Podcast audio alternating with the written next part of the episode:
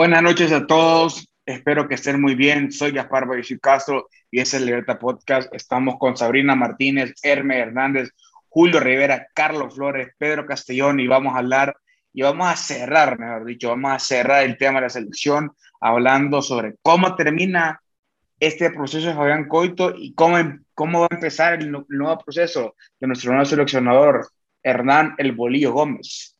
Adelante, Sabrina, voy con vos y empezamos. Hola Gaspar, hola a todos mis compañeros de la libreta y hola también a todos los que nos escuchan. Pues creo que los pasados partidos nos dejaron un mal sabor de boca y esperamos que este nuevo proceso de emergencia con el Bolío Gómez sea exitoso. Creo que es un gran entrenador, un buen perfil para, para nuestro país, nuestros jugadores y pues eh, hay mucho de qué hablar. ¿Qué tal Hermes? ¿Cómo estás? ¿Cómo te va? ¿Cómo andamos? ¿Cómo anda la banda? Todo cheque por acá. Este, saludos a todos, eh, saludos a los que nos escuchan. Eh, me siento mal porque pues le habíamos dado la confianza a Fabián y no fue mal, quedamos como payasos. Pero este, vamos a ver cómo nos va con, con Hernán Darío. Tiene sus, tiene sus récords, tiene sus, sus altos y bajos, pero me parece que dentro de todo resulta ser una opción lógica para la selección. Julio, entre esos tres récords tiene tres clasificaciones tres mundiales diferentes con tres selecciones diferentes. ¿Cómo, ¿Qué te parece esta nueva, este nuevo proceso? Proceso de emergencia, como lo llamamos Sabrina. Y eso es por lo que no me gusta, Gaspar. Bueno, para empezar, hola a todos, muy agradecido estoy de estar otra vez acá con ustedes comentando este tema. Y eso es lo que no me gusta, que sea de emergencia. Es, eh, eh, a mí el candidato, el Bolío Gómez, el, que quedó al final, no me parece un mal entrenador, me parece que dentro de las opciones que habían era una de las mejores. Y viendo cómo nos ha ido con los directores técnicos colombianos, creo que es una buena elección sin embargo, que hayan descartado, según las informaciones que habían, ¿verdad? Que hayan descartado a Pedro Troglio y a Jorge Luis Pinto porque ellos querían eh, los cinco años de contrato, un máximo compromiso con, y con, digamos, eh, la sub-20, si no me equivoco, salió información sobre eso, y que los hayan descartado porque no querían firmar los cinco años y querían uno que solo aceptara los ocho partidos, eso es lo que a mí, digamos, me incomoda, no me gusta porque es ser, eh, ver solo el corto plazo, es no tener, no darle la, confianza total al entrenador. Entonces, al final, ¿qué va a pasar? No hay compromiso total de uno, quizás sí, quizás sí porque es un profesional, ¿verdad? Pero no es el mismo compromiso que tener un contrato firmado por cinco años. No hay, creo que no va a haber un compromiso total de los jugadores porque van a decir, bueno, si, si lo echan, pues lo echan, si no clasificamos, ya prácticamente estamos eliminados, y si no clasificamos lo echan. Mientras que si están los cinco años, los jugadores se van a esmerar en, eh, desempeñarse al máximo para así contar los próximos cinco años en el próximo proceso él. Carlos Flores, desde el proceso de gestión de grupo, de gestión deportiva, ¿cómo es esto? ¿Crees que va a afectar al proceso mundialista? ¿Crees que nos va a beneficiar? ¿Cómo lo es? Buenas noches.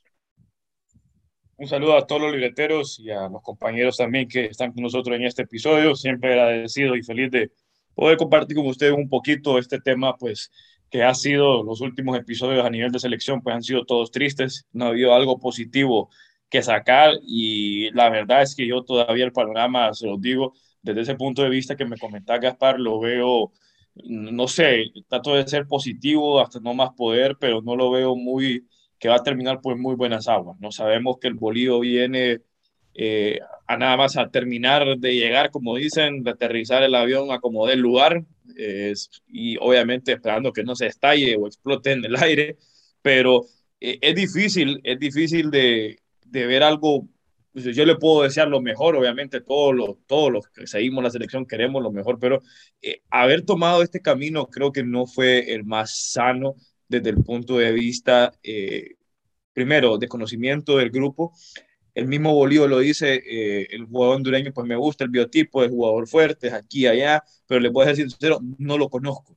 ¿Y qué pensás? En dos semanas conocerlo, muy difícil, muy difícil. Para mí, y lo dije en Twitter, se lo compartí a ustedes en uno de los spaces que hicimos, lo más fácil, lo más fácil, de repente yo estoy pensando como aficionado y no conocemos el trasfondo de las, de las decisiones de, de, las personas que tienen que tomar esto, era cerrar con alguien local, acomodar al lugar, porque yo sinceramente lo digo, el repechaje lo veo muy, muy difícil.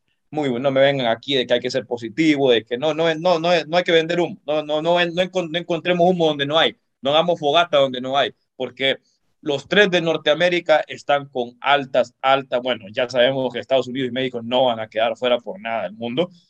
Me ha sorprendido mucho Canadá. Entonces, el repechaje se lo va a pelear Panamá o Costa Rica. Entonces, no sé, no sé. Creo que para mí la mejor salida, Gaspar, era tener a un, a un, buen, a un buen tipo, porque Fabián Coto no era un mal tipo, no era un mal tipo, solo que los resultados no le acompañaron, pero un tipo local que te cerrara esta vaina y ya en marzo del 2022, finales de marzo del 2022, estar anunciando al nuevo técnico y el primer microciclo en abril de 2022. Pedro Leonidas Castellón, el técnico ideal era Pedro Antonio Troglio, ¿sí o no? ¿Qué tal Gaspar? ¿Qué tal a todos los libreteros? Carlos, me encanta, me encanta tu postura. Increíble, bienvenido al equipo que tanto te esperaba. Eh, Pedro Antonio Troglio no sé, no sé. No sé por qué tomaron esa decisión eh, de no agarrar un entrenador local como ese Carlos, porque es un poco incoherente el hecho de venir a inventar. Ok, si no despedís en septiembre a Fabián Coito porque faltaba un mes para octubre, pero si lo despedís en octubre porque eh, aunque falte un mes para noviembre y no conoce a los jugadores, pero hay una cosa mágica que tiene el fútbol y que son de esas reglas invisibles. Entrenador que debuta, gana y qué bello, qué bello, sinceramente, que debuta contra su ex equipo de la región. Así que está eso que es pintoresco, que es poético y vamos a ver si se sacan los resultados eh, para la selección hondureña. Bueno, eh, ustedes no lo vieron, yo lo voy a poner después en el, en el, en el, Twitter pod es, nos acaba de decir Hermes Hernández que eso es humo. Así que así comenzamos la conversación, así comenzamos este podcast. ¿Qué es realmente lo que ocupa la selección? ¿Un técnico local? O bueno, lo que ocupaba. ¿Ocupaba un técnico local? ¿Ocupaba un técnico extranjero? Y quiero darle una pregunta sobre la mesa. ¿Cómo va a conocer Hernán Bolívar Gómez en dos semanas, como lo dice Pedro? ¿Cómo va a conocer y cómo va a gestar esto? ¿Cómo lo va a hacer? Quien quiera agarrar esa pelota se, lo cedo. Lo dijo mi maestro Carlos Flores, es mi maestro desde que se unió al equipo. Y siento que... Un honor, un honor, un honor recibir esas palabras por parte de don Pedro, así le diré de ahora en adelante, don Pedro Castellón. eh, creo que es imposible, Gaspar, es imposible eh, conocerlo porque ¿qué vas a ver de, de los jugadores hondureños? Dos partidos. Y ok, puede llegar un delantero X que todo el mundo sabe las características, pero va a meter tres goles en esos dos partidos y bueno, va a ser el delantero titular de tu selección. A eso es, es que estamos bien complicados. Yo no le llamaría un proceso mundialista a este de Hernán Darío Gómez, sino que le llamaría un proceso. Pero la palabra mundialista está bien, bien alejada de los términos eh, que se pueden alcanzar en esta selección.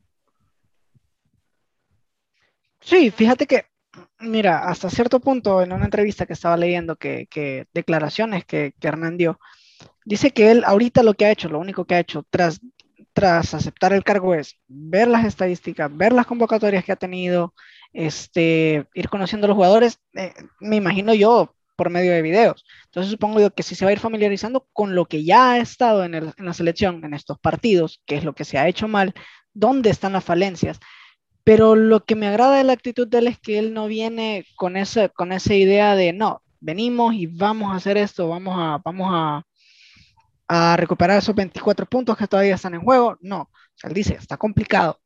Y él es consciente de que está complicado, pues, porque en realidad, o sea, siendo sinceros, la eliminatoria hasta cierto punto nos había jugado a favor hasta el, hasta el último partido ahorita, porque no, no habían sumado todos los que estaban arriba. ¿Me explico? Entonces, bajo esa, bajo esa premisa de que los centroamericanos somos, los, las selecciones centroamericanas somos bastante irregulares, como que por ejemplo El Salvador te gana hoy y hace un partidazo, pero después viene y pierde contra Jamaica o nosotros mismos haciéndole un partidazo a Canadá y después venimos y perdemos acá contra Jamaica. Entonces, esa irregularidad te da chance de trabajar. Ojo, y me explico, chance de trabajar no quieres, no, no significa lo mismo que chance de ganar. Para nada. ¿Por qué? Porque como eh, el reto de él en realidad es venir, o, la sugerencia tendría que ser venir y meterse en la Liga Nacional a fondo, a full, o sea, ir a cuanto partido pueda, ver los jugadores que han estado en el proceso, verlos en sus equipos y en realidad estudiar con qué formación puede él salir. Porque nos queda claro que salir con línea de 5 o salir con un solo punta, aunque salgas con 4 en defensa, no sirve. No te puedes dar ese lujo jugando de local de jugar con un solo punta. Cuando jamás históricamente hemos clasificado a mundiales jugando con un punta. ¿Verdad? Entonces, me parece a mí que lo primero que tiene que hacer es venir y empaparse de Liga Nacional a, punto del que se le inunde la casa, pues, de videos de, de, de Liga Nacional y de los que están afuera. No hay tiempo, Julio, no hay tiempo, absolutamente no hay tiempo. ¿Y qué va a pasar ahora? Decime qué va a pasar, dame una respuesta. ¿Qué puede hacer este señor además de ver 40 mil partidos de la selección nacional? Eh, de la Liga Nacional, perdón. Sí, y a eso iba. Eh, el Bolívar puede ver los partidos que quiera. Los, los, jugadores tienen el nivel que tienen. Eso está claro.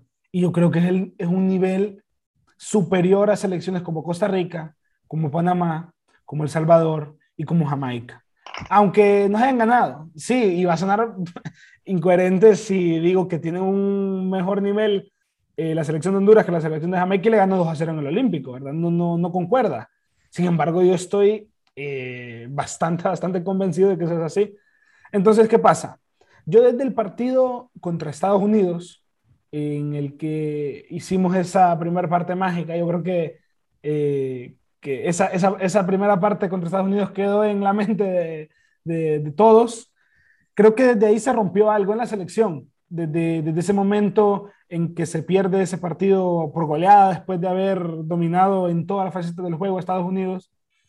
Creo que ahí, no sé, la selección queda tocada anímicamente. En, desde mi punto de vista, yo lo veo así porque eh, además de la impotencia, de no poder anotar a, selecciones como El Salvador, donde fue superior, pero jugando de aquella manera, y contra Costa Rica, que sí fue superior y no, no pudo anotar.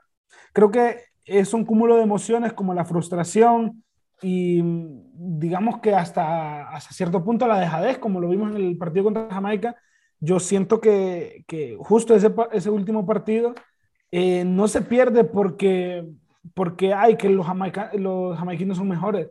Yo creo que se pierde porque entra la selección derrotada, derrotada completamente, no pueden eh, eh, hacer una secuencia de tres, cuatro pases, no hicieron en todo el partido, no la vi, o, una secuencia de cuatro pases para generar un ataque, no, no lo vi eso. Y yo creo que eso no es por cuestión de que los jugadores son malísimos, no, no, yo no creo eso, yo creo que es más por que necesitan un cambio, un cambio de chip, y yo creo que eso es lo positivo que trae el bolillo, porque vamos a ver, Fabián Coito y Hernán Darío Gómez son dos técnicos completamente distintos, con ideas completamente distintas que eh, normalmente le viene bien a un equipo cambiar, ¿verdad? Ese chip. Como, vaya, por ejemplo, decía Carlos, siempre que se cambia de entrenador, bueno, Pedro lo decía, siempre que se cambia de entrenador, eh, se, se sale con una victoria. Ojalá que no salga de esa manera, porque de sacar una victoria contra Panamá, yo la, no la, ya, ya no la clasificación, pero digamos que ese, ese envión anímico, ese cambio de chip puede ser un poquito más fuerte si se le gana a Panamá, que es un rival directo. Sí, yo, bueno, recogiendo lo que dijo Pedro, lo que dijo Carlos, eh, claro que hay eh, varias incoherencias en, en, estas, en estas diversas tomas de decisiones. También importante lo que dice Hermes. Obviamente el Bolívar desde el momento en que él acepta el cargo está dado a la tarea, a la tarea de hacer, de hacer research, de investigar, de ver estadística, datos. Ser entrenador requiere también de no solo no solo instintos, sino obviamente los hechos y todo eso. Entonces, obviamente, va a haber muchos videos, eh, tanto de Liga Nacional como de, de, la selección también, porque es importante que él vea cómo empezó Honduras contra Canadá y cómo terminó contra Jamaica. Él tiene que ver esa secuencia. Además, va a tener personas eh, del, del, medio hondureño, de la federación o sé, que también lo van a instruir, lo van a guiar, lo van a orientar lo ayudarán a informarse sobre cuáles son los jugadores pues eh, fuertes, los jugadores con mayores capacidades, los jugadores que han estado en procesos. Ya pues a ver quiénes son las personas, ¿verdad? Que lo van que lo van a informar ahí. Espero que no haya espero yo que no haya ningún tipo de sesgo. Pero me parece bien la decisión de, de haber eh, escogido a, a al Bolío Gómez es, es, un buen entrenador, como dijo Gaspar, él ha ido a tres diferentes mundiales con tres diferentes selecciones, creo que solo hay como cinco entrenadores que han logrado eso. Me gustó mucho también la, la, la entrevista que él dio hoy a Televicentro, eh, muy bonitas palabras, se le siente, el, eh, se le ve esa, esa actitud realista, de que se van a plantear objetivos realistas, alcanzables y que no va como, como decimos, no está vendiendo humo, no va con ese, ese optimismo eh, patológico de decir vamos a ir al mundial. Él sabe que es complicado, se va a hacer lo, lo posible para, para poder clasificar, pero como estaba diciendo Carlos, está muy difícil, sumamente difícil. Tendríamos que ganar todos los partidos que nos quedan y sabemos que no es, no es imposible, pero está sumamente difícil. Entonces yo creo que en términos generales, eh, el Bolillo Gómez es una buena elección. Creo que los jugadores también necesitan ese, necesitan ese cambio de aire, de, de, que llegue una persona diferente a trabajar de una manera diferente, porque como dijo Julio, Honduras, el partido contra Jamaica, entró a la cancha ya vencido. Entonces, eso es mi opinión, mi conclusión. Carlos, ¿cuáles son esos objetivos que dice Sabrina que se deben lograr a corto plazo? Exactamente, ¿qué, qué buscamos a corto plazo? Es que ese es el problema, ¿no? Que todavía no hay, creo que, una ruta clara de lo que se quiere buscar a corto plazo porque tenés demasiados problemas sobre la mesa. ¿Qué quieres? ¿Querés levantar anímicamente al grupo primero? ¿Querés ganar de inmediato? O querés levantar moralmente a una selección en la cual todavía querás venderle que hay posibilidades de clasificar, aunque estén muy lejanas. Entonces, por ahí está bien claro el trabajo que él tiene que realizar al, solo llega. Pues yo espero que, que ya esté aterrizando en el país él la próxima semana, ¿no? Si no, entonces, ¿dónde está el tiempo? El tiempo está corriendo ya. Obviamente sería bonito sacarle los tres puntos, complicar a Panamá porque es un rival directo y pues no nos podemos dar el lujo, señores, de que si ya no le podemos ganar ni al arcoíris de local en el Olímpico, por favor, con Panamá no podemos perder o empatar porque eso sí sería ya una bofetada horrible. No lo van a echar por perder contra Panamá, obviamente, porque él viene a cumplir, a, ser un cumplidor, creo que con ese objetivo lo traen. Y si la cosa se da, que él pues termine, tal vez que nos quedamos del repechaje por dos, un punto, yo que sé, algo así, se le ocurra a la federación pues querer renovar para 2026, ¿no? Pero yo creo que estamos haciendo muchos, muchos, estamos tirando muchas cosas al aire, no sabemos, yo estoy con una actitud muy de que muy reservada, la verdad, no quiero decir eh, la vamos a hacer, la vamos a romper, si bien es cierto, él clasificó a tres selecciones diferentes, a tres mundiales, pero fue cuando, cuando algunos tenían dos, tres años, ¿no? ¿Colombia en qué año fue? 98. No, Colombia fue en 98, después Ecuador 2002, y ahí no volvió a clasificar a un mundial hasta Rusia 2018 y de chiripazo, ¿verdad? Porque la verdad fue un chiripazo, no era una selección muy fuerte. No de hecho tuvo a Guatemala. Eh, fue un robo, no fue un chiripazo, fue un robo. Correcto, entonces, ojo, no estoy menospreciando el trabajo de él, no, porque tiene dos mundiales y eso se respeta mucho. El tipo, pues es uno de los, me imagino que va a estar en la nómina de mejores entrenadores colombianos de la historia, lo más seguro, lo más seguro por, por esos palmareses que tiene, pero fueron cuando yo tenía cinco años, pues. Entonces, el fútbol se ha modernizado y ha cambiado. Vos, Gaspar, lo sabes más que nadie, que el, el, el deporte, y todos aquí también lo saben, el deporte se ha revolucionado. La, las tendencias han cambiado. Hoy trabajas muchas, muchas cosas y tal vez en, en, el proceso 95-96, que fue una de las eliminatorias de Comebol eh, eh, cuando él estaba con Colombia, y luego la de Corea y Japón, los tiempos han cambiado drásticamente. Entonces, no sé qué esperar, se lo digo, ese es, no sé, no sé, ese es mi, mi, mi sentir. Ojalá que lo primero que levante él anímicamente eh, el, eh, o sea, a, los jugadores y también levante el, el nivel que el jugador hondureño tiene, porque a mí me da una tremenda rabia que con la plantilla que tenemos, la selección que tenemos ahorita, somos mil veces mejor que Salvador, somos mil veces mejor que Costa Rica. De Costa Rica, para mí, obviamente, está Keylor, está un Celso Borges ya anciano de salida, un Brian Ruiz que no te corre, pero esos son todos.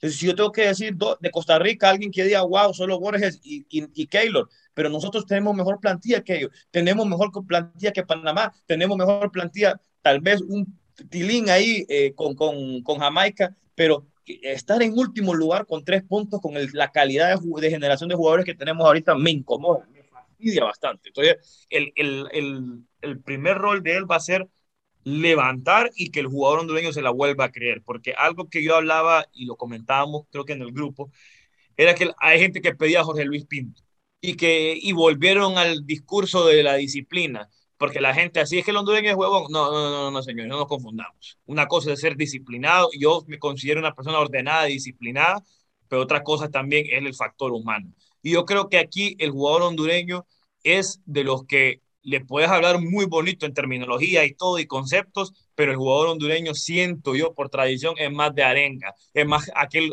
que necesita aquel, aquel entrenador que lo motive, que lo anime, que lo haga que se active, no sé, tal vez como un entrenador de la capital, que en eso pues él es muy bueno, así como un técnico francés que fue eh, tres veces campeón de Champions. O sea, alguien, un buen gestor de grupo, un, un, alguien que sepa manejar bien el vestuario. Yo creo que por ahí lo que va y lo que le gusta al, al jugador hondureño, entonces esperemos que él pueda satisfacer todo y cumplir todas las necesidades. Estoy, estoy de acuerdo con eso, pero temo decirles, señores, que el Bolío Gómez es esa clase de entrenador que su bandera es la total disciplina. Históricamente, en, en entrevistas de, del pibe y de toda la generación dorada de Colombia, hablaban de, del tiempo que pasaron con Maturana y que el asistente era el Bolívar Gómez. Maturana era el fútbol, el arquitecto del fútbol, pero el Bolívar Gómez era la mano dura. No sé yo si se toma la decisión porque los directivos piensan que eso es lo que le hace falta a la selección, mano dura, y que puede estar alentada también por declaraciones de ciertos jugadores, como las de David Flores.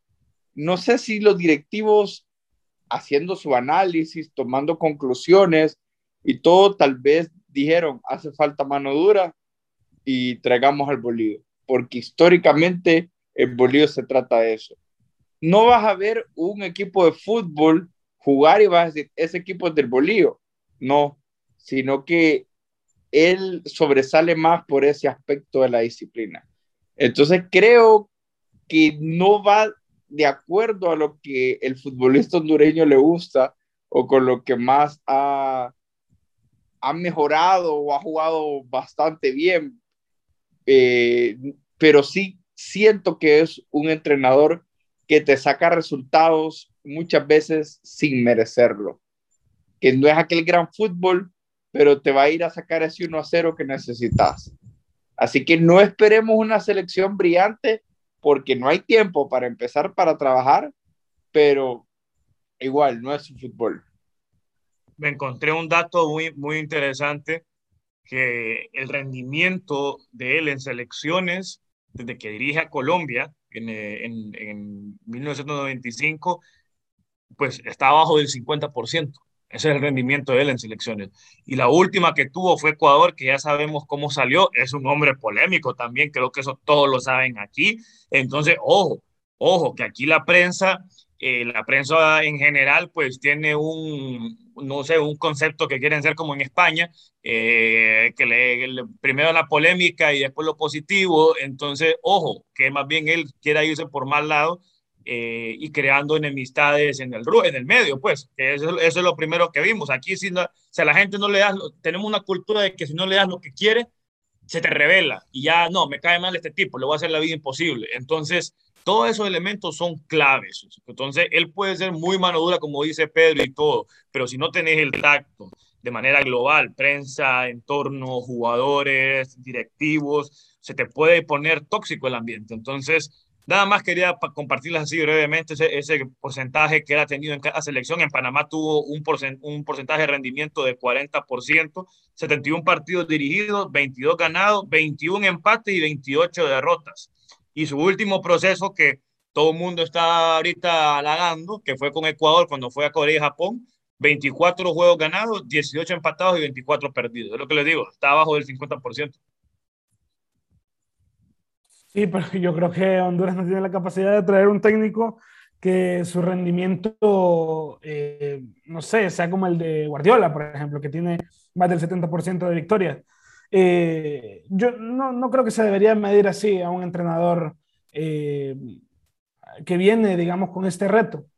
bueno, por ejemplo, ponía Gaspar, el, perdón, Pedro, el, el ejemplo de, de, que con Bolívar no vamos a jugar bonito es que venimos de un, de un entrenador como Fabián Coito, que tenía una, unas ideas eh, que, que, que, no siempre funcionaban, porque no siempre va a funcionar, pero que a veces se le veían los brotes verdes, no funcionó, se trae a uno completamente distinto para poder ver si se cambia algo y, logramos sacar los puntos y lo vemos como una cosa negativa y yo creo que no es así. Yo creo que eh, si Fabián Coito que, era muy de mi agrado, sinceramente.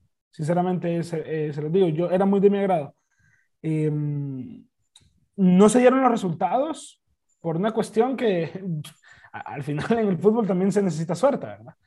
Eh, sin embargo, yo a mí sí me gustaba la idea, las ideas que tenía, las ideas que tenía él. Sin embargo, no dio y, y creo que la salida, la salida es bastante merecida.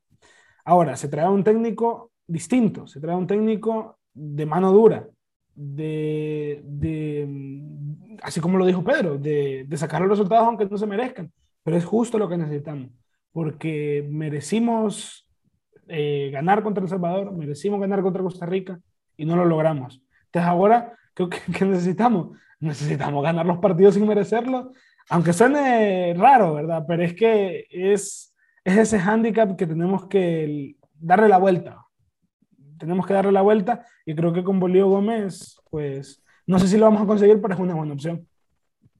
Fíjate que, si bien es cierto, haciendo memoria ahorita, el compartiendo rapidito lo que dice Julio, es cierto, yo recuerdo Panamá rumbo a Rusia, esa era una Panamá que te sacaba los partidos como sea, eh, de panzazo, pero se lograba. Sacaba un empate en una cancha difícil o si no, pues sacaba el triunfo raspadito del local. Pero de que, Julio, volviendo a lo de la estadística, no sé, a mí me encanta, yo soy un fanático de, de, de eso.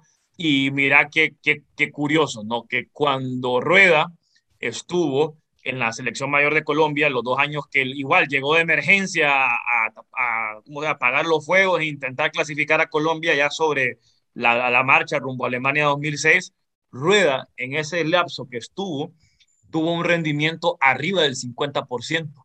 Entonces, él llega a Honduras, llega a Honduras con un rendimiento arriba del 50% de su selección anterior, que es Colombia. Y en Honduras, en cuatro años, logró un rendimiento de efectividad del 61%.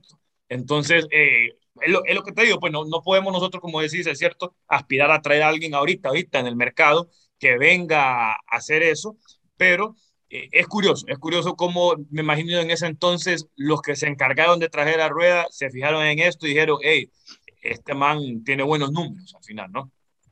El, el que trajo a Rueda fue el máximo dirigente que tuvo el fútbol hondureño por muchísimo tiempo, entonces creo Así es. que... Ah, dale, Pedro. No, no, no, perdón, perdón, seguí, seguí, seguí, seguí. Bueno, eh, como les digo, el que trajo Rueda fue el máximo dirigente del fútbol hondureño por más de dos, dos décadas. Entonces, ese hombre sabía mucho, sabía mucho fútbol, de estadística, sobre todo gente ganadora y gente que conocía la cultura. Yo creo que ese es un detalle enorme que le va a faltar a Héctor Bolillo Gómez, eh, perdón, Héctor, eh, a Hernán Bolillo Gómez en este lapso que va a estar con la selección. Él no conoce nuestra cultura, él no, él no sabe qué comemos, él no sabe dónde viven sus jugadores, él no sabe cómo se formaron. Eh, una cosa que te voy a señalar, José Rafael Ferrari dijo que él había elegido a Reinaldo Rueda porque era un hombre de familia. Entonces, él al seleccionar eh, los entrenadores de la, de la selección hacía un estudio general de la persona y ahí escogía. Y nunca, nunca me voy a olvidar de cuando se nombró a Rueda, que una portada de, de un periódico hondureño eh, puso Rueda el balón. Creo que es una de las portadas más importantes del fútbol hondureño y qué cosas de recordar portadas de, entrenadores anteriores, pero es que es la ganas que te salgan las cosas bien con la selección. Y esperemos que, que salga lo mejor posible. Sabrina, ya para ir terminando, ¿qué pensás que psicológicamente ocupa esa selección? Desde tu experiencia de alto rendimiento deportivo, ¿qué se podría añadir a esa selección? ¿Qué necesita? ¿Cuál es ese plus porque ya hablamos que esa selección está capa caída, está baja anímicamente, ya lo hablamos con Hermes, con Julio, pero ¿cómo, modificar esos comportamientos? Bueno, me gusta esta pregunta. Eh, definitivamente lo que necesita esta selección es motivación. El problema es que la motivación en un equipo vos lo trabajás en base a objetivos. Y por el tiempo que tiene Bolío Gómez difícilmente puede trabajar en base a objetivos, eh, por ejemplo, mediano largo plazo. Tendrían que ser objetivos a corto plazo. El problema es que es difícil porque él no, él no tiene mucho tiempo para trabajar con ellos. Entonces, un entrenador que no, que no va a pasar, o sea, él no va a trabajar lunes, martes, o sea, toda la semana con sus jugadores. Vos puedes plantear objetivos a tus jugadores y a tu equipo si vos trabajas todos los días con ellos pero el boliviano no, no, tiene esa oportunidad. Entonces, en este caso, si vos querés trabajar la motivación, lastimosamente no lo vas a poder hacer en base a, a, objetivos ni cortos, medianos, ni largo plazo. Ahí, como decía Carlos, se va a tener que trabajar a pura, a pura arenga. No es, lo, no es lo óptimo porque la arenga solo es en el momento y no vas a estar, cuando sean las concentraciones, no, no vas a despertarte, almorzar y cenar es puras arengas, ¿verdad? Entonces, eh, la tiene difícil, la tiene difícil, pero creo que el hecho de, hacer este cambio de entrenador, porque definitivamente ya los jugadores no estaban respondiendo a, a, a Coito, eh, el hecho de este cambio creo que le va a hacer bien a, a los jugadores. Él, él, tendrá su speech, él tendrá las cosas que les va a decir, él sabe eh, cuál es la situación actual de Honduras en este momento en la, en la eliminatoria. Es un profesional, él sabe las cosas que tiene que decir, pero eh, lo que sí necesita esta, este equipo es motivación que lastimosamente no, lo puede, no se puede trabajar en base a objetivos, tendrá que ser a pura, pura arenga, pura charlas, por ejemplo. Yo creo que justo lo que vos decís, y sumo un elemento más que siempre lo sumo a todos los lados en lo que soy, la actividad Tiene que crear esos núcleos con sus jugadores y esos jugadores tienen que crear núcleos entre sí. Bueno, ya hay esos núcleos entre ellos. Ahora él tiene que sumarse a ese núcleo e ir creando. Me despido, Gracias por estar con nosotros. Gracias, Pedro. Gracias, Julio. Gracias, Sabrina. Gracias, Hermes. Gracias, Carlos, en producción Diego Lorenzana. Sus últimas palabras para este nuevo seleccionador. Bueno, como voy a empezar porque ahorita terminé. Eh, obviamente no estoy feliz con lo, con lo, que ha pasado hasta ahora. Eh, sí estoy feliz con la elección del, del entrenador. Creo que es un muy buen entrenador. Obviamente lo que no sabemos es si es, como se dice, es la, la elección perfecta para, para, la, para el grupo que tiene la selección. Ahí veremos. No está muy difícil, está muy, muy difícil, panorama muy gris, pero no está imposible. Entonces, como aquí en la libreta no vendemos humo, somos personas realistas porque somos profesionales, entonces, solo para que los libreteros sepan que este camino va a estar bien empinado, entonces ahí solo queda ver, podemos emitir nuestras opiniones, pero tendremos que ver cuál es el trabajo del Bolillo Gómez.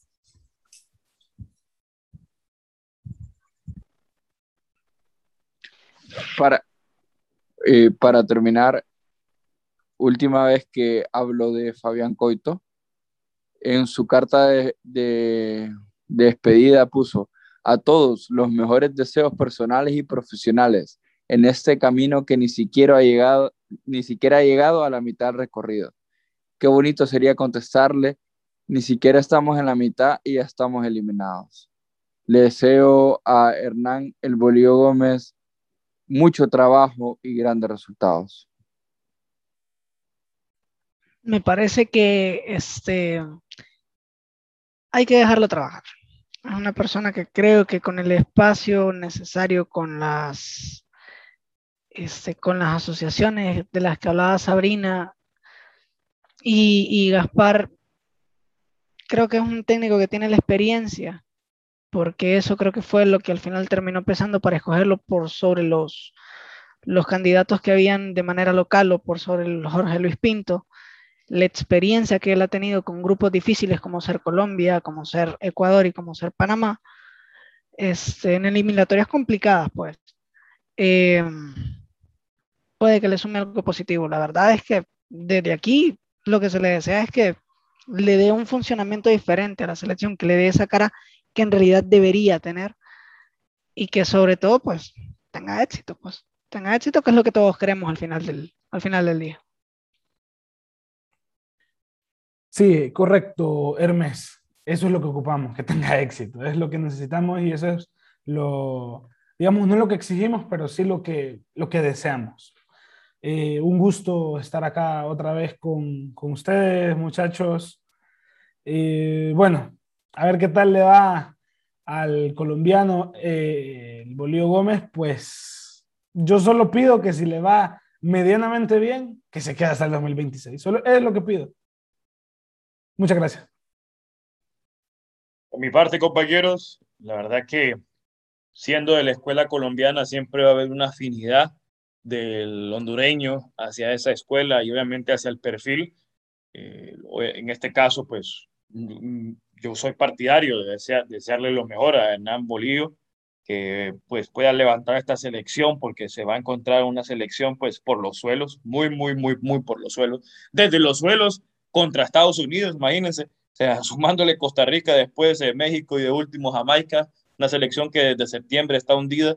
Entonces, eh, teniendo, siendo él colombiano y teniendo esa afinidad de nosotros hacia la escuela de entrenadores colombianos que la verdad nos ha tenido ahí arriba siempre, y eso, eso hay que ser eh, honestos, esperar que se levante esta selección y pues creo yo que si hace el clic y suma los rompecabezas de la manera adecuada, esta selección puede llegar a jugar bien y obviamente puede mostrarnos eh, ese fútbol que sabemos que los jugadores que tienen el talento y están ahí pueden demostrar y ponernos por lo menos a competir eh, a los tres de Norteamérica, ¿no? Y estar arriba, ser referente en la región. Eso es lo que yo siempre le he apuntado, compañeros. Honduras para mí debe ser referente en, la región y ahorita no hay excusa, no hay excusas. Es el momento perfecto para hacerlo. Entonces esperemos que noviembre nos regale seis puntos.